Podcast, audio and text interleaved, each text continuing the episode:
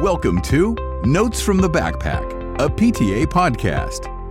This series features real conversations with real experts, real parents, and real educators, so families can get the real behind the scenes story on what's happening in education. Get the inside scoop on how to help your child become successful in and out of school.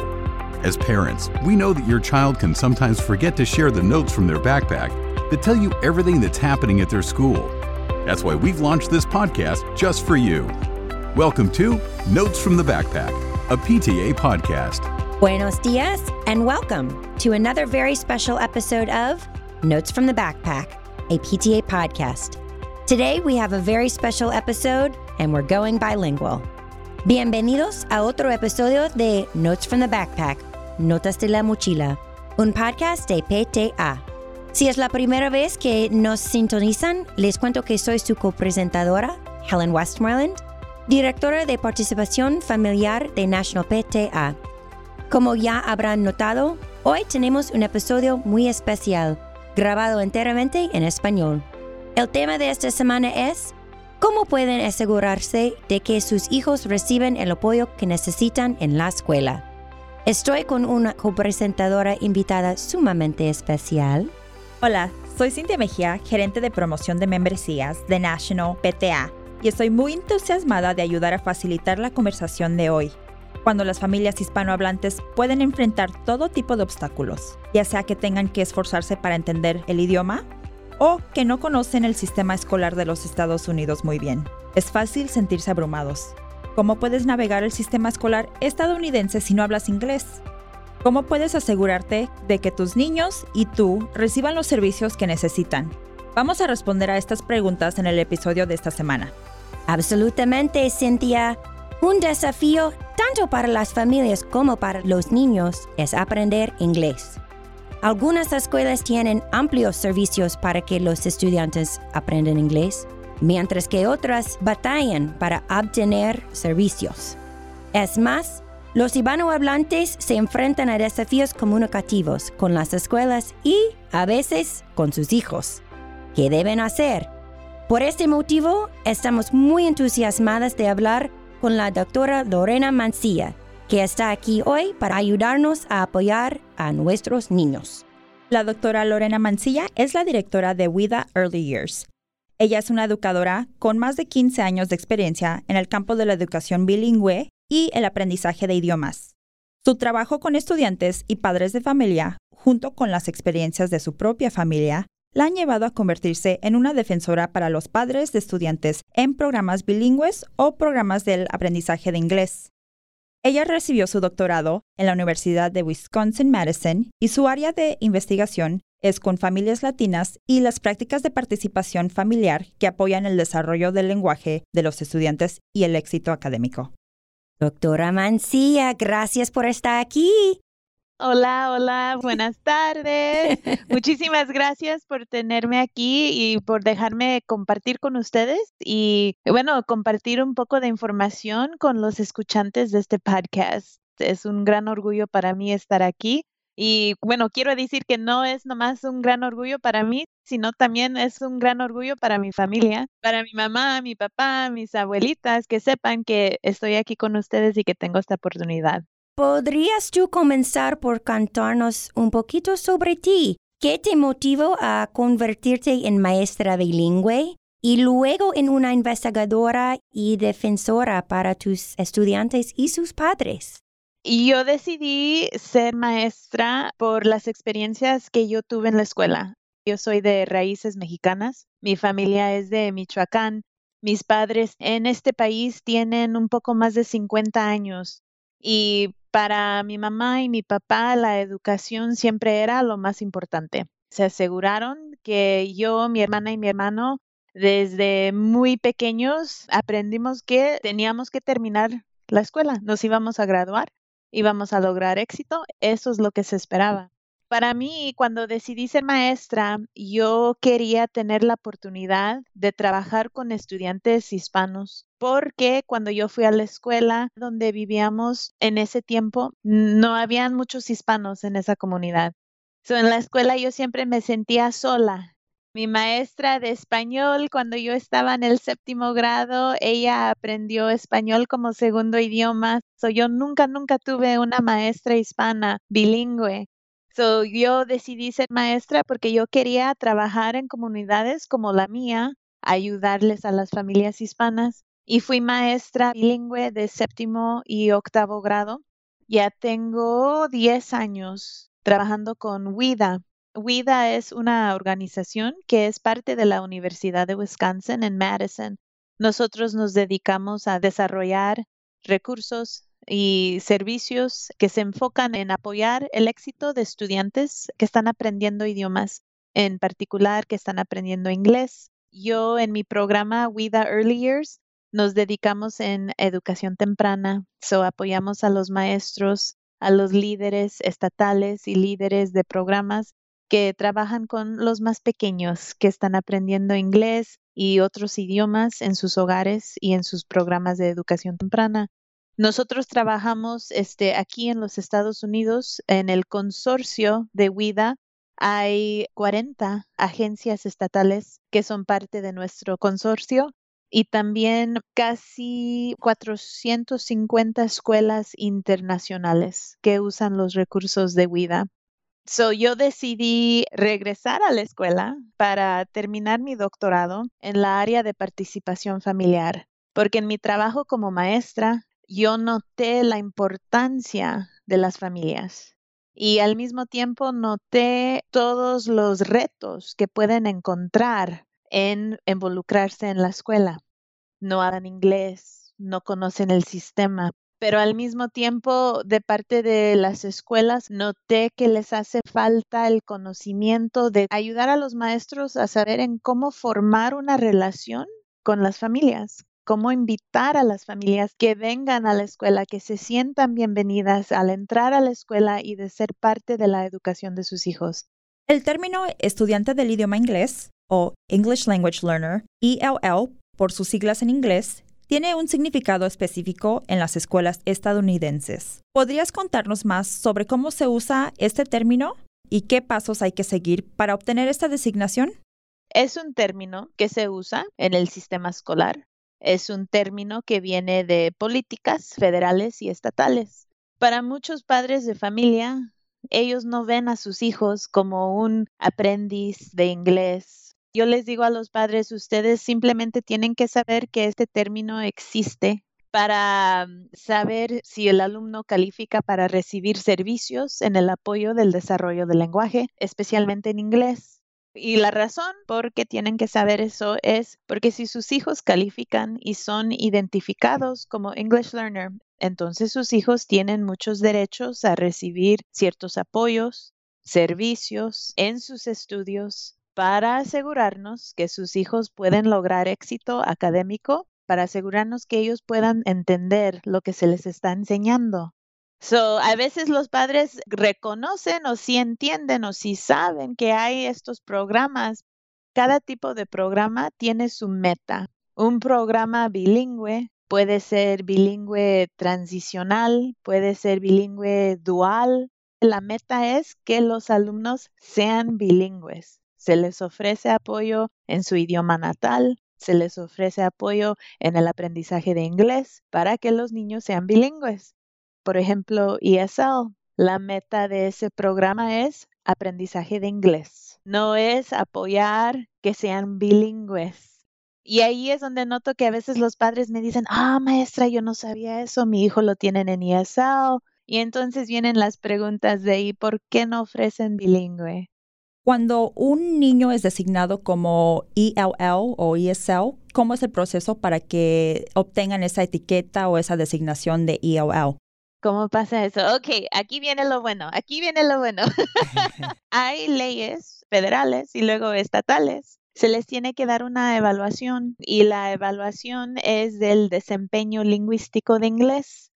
Si a mi hijo se le da esta evaluación que va a medir el inglés que mi hijo sabe que puede comunicarse en las áreas de hablar, escribir, leer y escuchar. Normalmente para alumnos que van en los grados de primer grado al doceavo grado, se les da la evaluación que mide las cuatro áreas, hablar, escuchar, leer, escribir en inglés. Los niños pequeños, los chiquititos que van entrando al kinder, a ellos simplemente se les da una evaluación que mide las habilidades de hablar y escuchar en inglés. No se les da de escribir y de leer.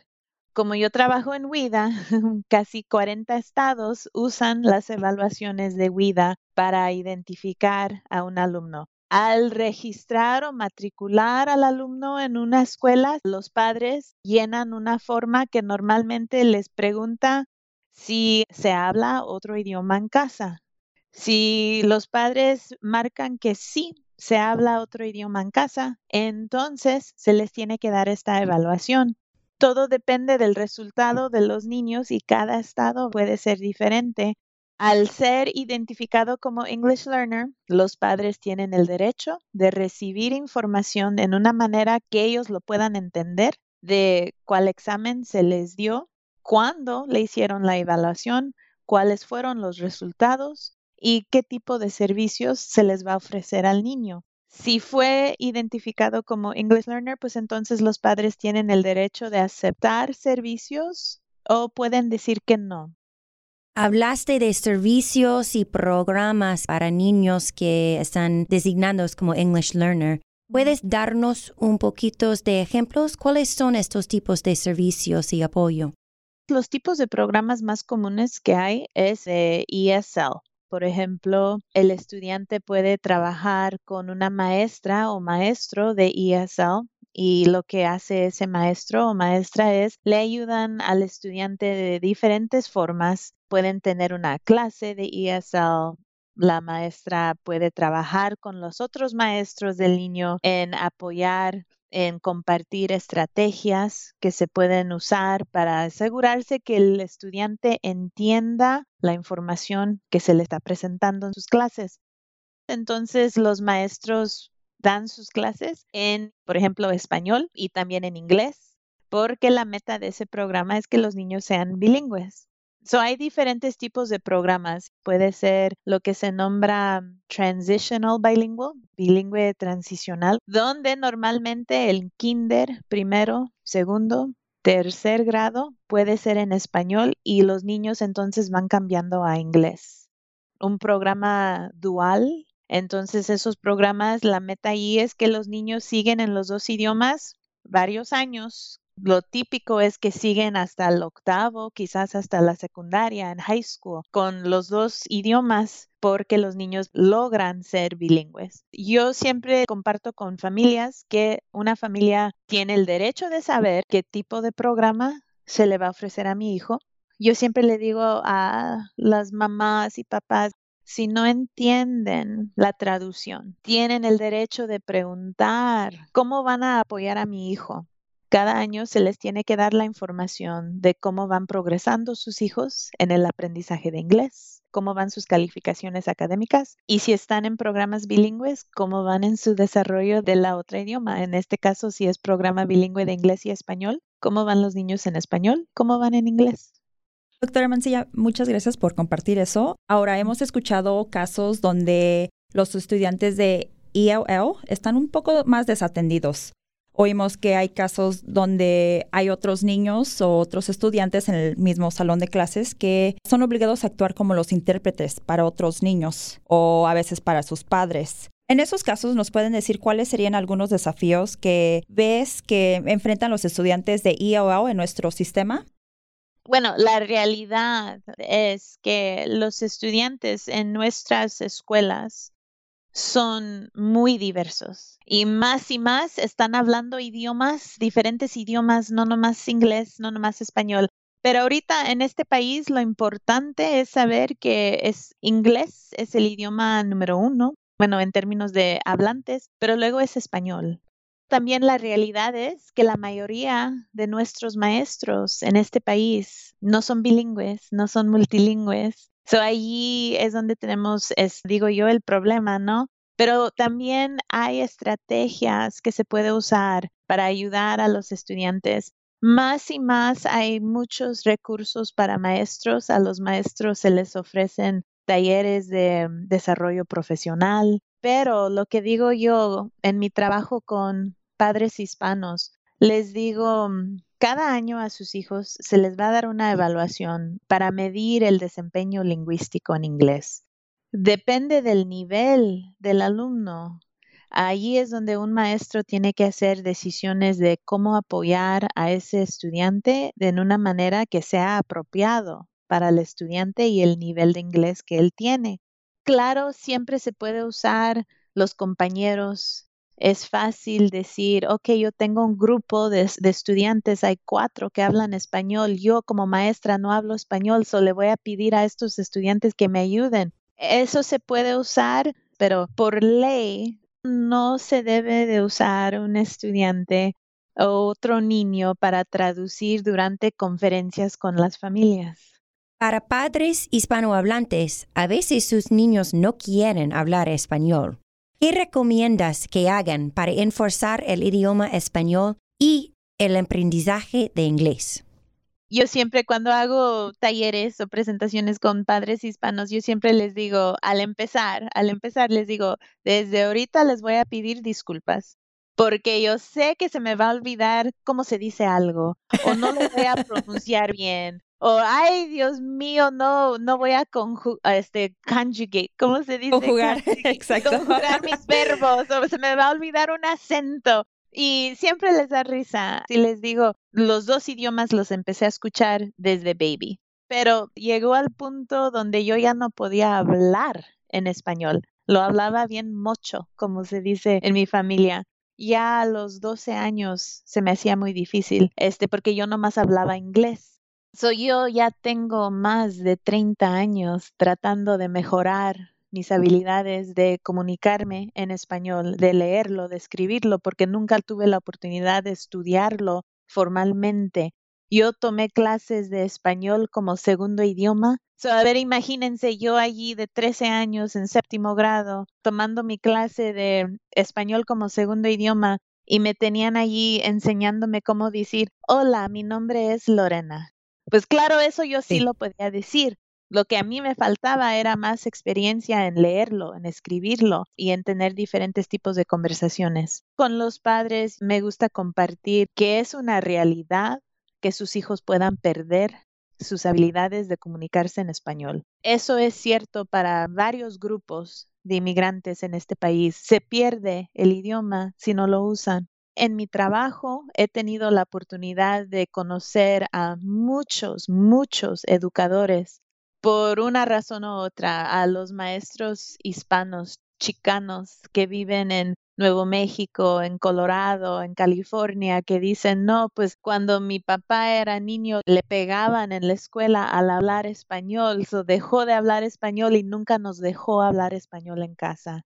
So hay muchas causas o razones por las que las familias a veces dicen, no, no quiero que hables español, solamente quiero que hables inglés. Pero la realidad es que el español es un idioma que se habla en la mayoría de este mundo. Miré el otro día en mis redes sociales que si uno habla español se puede comunicar con 85% de la gente que vive en este mundo.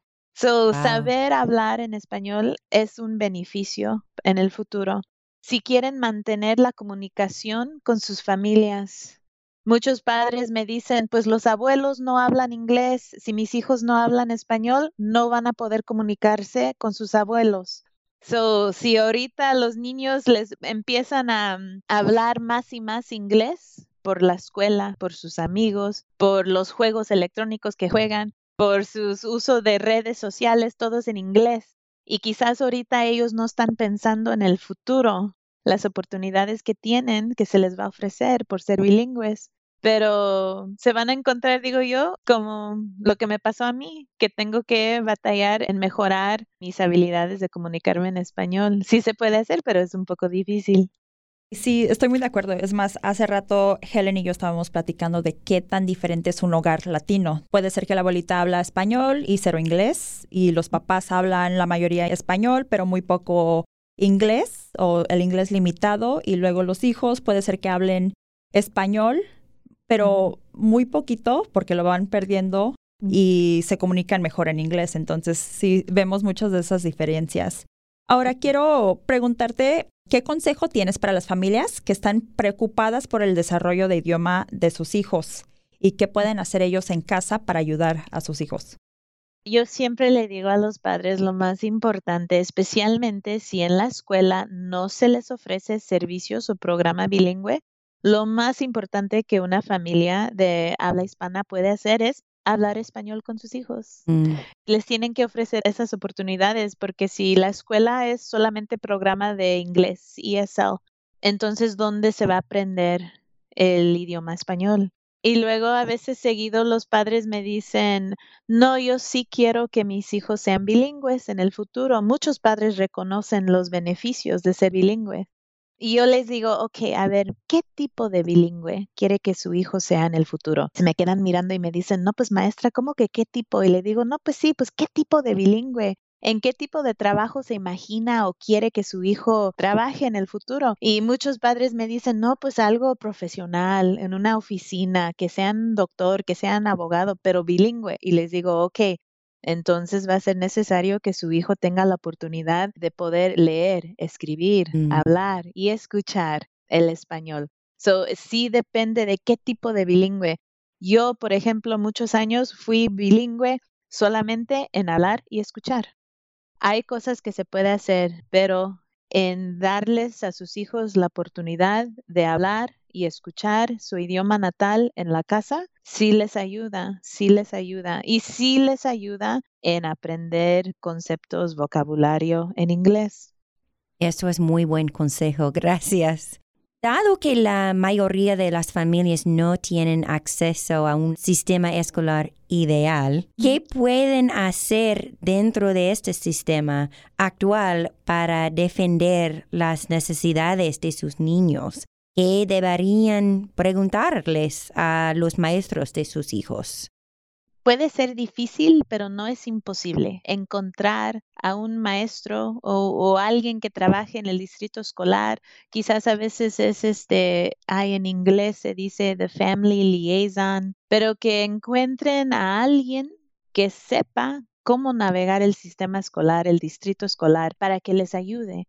Yo conozco, por ejemplo, a un grupo de padres líderes en un distrito escolar aquí cerca de la ciudad de Chicago. Es un distrito, el distrito 83 en Mannheim, aquí en Illinois. Y el grupo de padres líderes son mamás hispanas. Muchas no hablan inglés. Son bien dedicadas al éxito de sus hijos y poco a poquito, paso por paso, han aprendido lo que tienen que hacer, lo que pueden hacer para trabajar junto con sus maestras para apoyar el éxito de sus estudiantes. Este grupo de padres líderes, yo digo, lo que puede hacer un distrito es ofrecerles oportunidades a los padres que aprendan liderazgo para que se formen como líderes y así pueden trabajar junto con las maestras, pueden dar este consejos sus opiniones, lo que les gustaría para sus hijos y también se pueden involucrar más en las clases como voluntarias. Este grupo de mamás del Distrito 83, yo he visto que ellas este, organizan un evento, una conferencia para padres hispanos en su distrito y esto lo han hecho ya cuatro años, pero poco a poquito me fascina porque las mamás siempre les encanta ayudar a su comunidad pero es con el apoyo también de los directores y las maestras de ese distrito. Tienen que trabajar juntos. Sí, creo que es muy importante que los padres saben que tienen derechos, que hay apoyo, hay servicios y pueden hacer algo para cambiar el sistema si no está funcionando para sus estudiantes. ¿Qué recursos sugieres para las familias que quieren aprender más? Yo sé que en la página, en el sitio web de WIDA, nosotros tenemos recursos en español para la participación familiar. En particular, estoy pensando yo en un documento que ya tiene hace cuatro años que lo publicamos, pero es en español y tiene allí unos ejemplos de preguntas que los padres pueden hacer acerca de si sus hijos son identificados como English learner Y también allí les cuenta un poco ejemplos de padres líderes otra página es muy común que lo escucho como ejemplo cuando hago talleres o presentaciones con padres. Son los recursos de la página Colorín Colorado, que tienen muchos recursos bilingües. Pero yo siempre digo, maestros vienen y me dicen, ay, nos gustaría que los padres de nuestra comunidad estuvieran aquí involucrados en estos eventos, les ofrecemos talleres, temas, presentaciones y no vienen. Yo les digo a los maestros, si quieren que ellos vengan, pregunten qué les gustaría aprender. Y el ejemplo de este grupo de mamás líderes que conozco, ellas ofrecen y organizan talleres que son de interés de su comunidad y siempre tienen muchos padres que asisten. Perfecto. Bueno, doctora Mancilla, dado lo que hemos platicado hoy, ¿qué es una cosa que quieres que los oyentes deben recordar? ¿Podría decirnos una cosa que los padres que están escuchando hoy puedan hacer para apoyar la educación de sus hijos? padres hispanos que están escuchando este show, yo quiero que sepan que todos los sacrificios que ustedes hacen por sus hijos, eso es importante. Y les aseguro que en el futuro sus hijos van a reconocer todos los sacrificios que han hecho por ellos, que hacen en sus casas, en sus hogares, quizás también si son voluntarios, todo cuenta. Para mí, yo creo que lo más importante es que un hijo sepa que su familia está allí, que es un apoyo para ellos y padres, ustedes tienen un rol muy importante en la educación de sus hijos. Yo sé que a veces es difícil y no todos tenemos la oportunidad de sentarnos y leerle un libro a nuestros hijos o ayudarles con la tarea. Pero en decir, hijo, te quiero, tus estudios son importantes, eso cuenta. Y todos los sacrificios que hacen, porque yo sé que muchas familias tienen que trabajar dos o tres trabajos y no pueden asistir en la escuela eso es ok, porque están haciendo un sacrificio para sus hijos y tarde o que temprano sus hijos lo van a reconocer. Muchísimas gracias. Bueno, la felicito a usted y muchas felicidades a sus papás por haber ayudado a formar tanta educación y valor a la educación. Creo que ha tenido impacto a, más que en su propia familia, sino que a muchos estudiantes que ha enseñado. Antes de despedirnos, ¿nos pudiera compartir tus cuentas de redes sociales y en dónde pueden dirigirse los oyentes para saber más acerca de tu trabajo? Los oyentes de este show pueden visitar el sitio web de WIDA, que es wida.wisc.edu.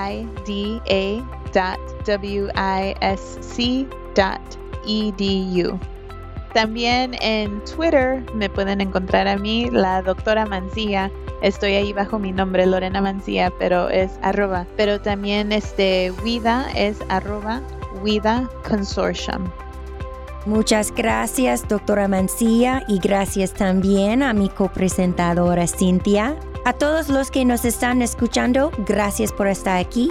Siguen practicando sobre el tema usando hashtag BackpackNotes en las redes sociales. Esperamos que se sintonicen a la próxima. Thank you for tuning in to Notes from the Backpack, a PTA podcast. Be sure to follow us on social media at National PTA and online at pta.org forward slash backpack notes.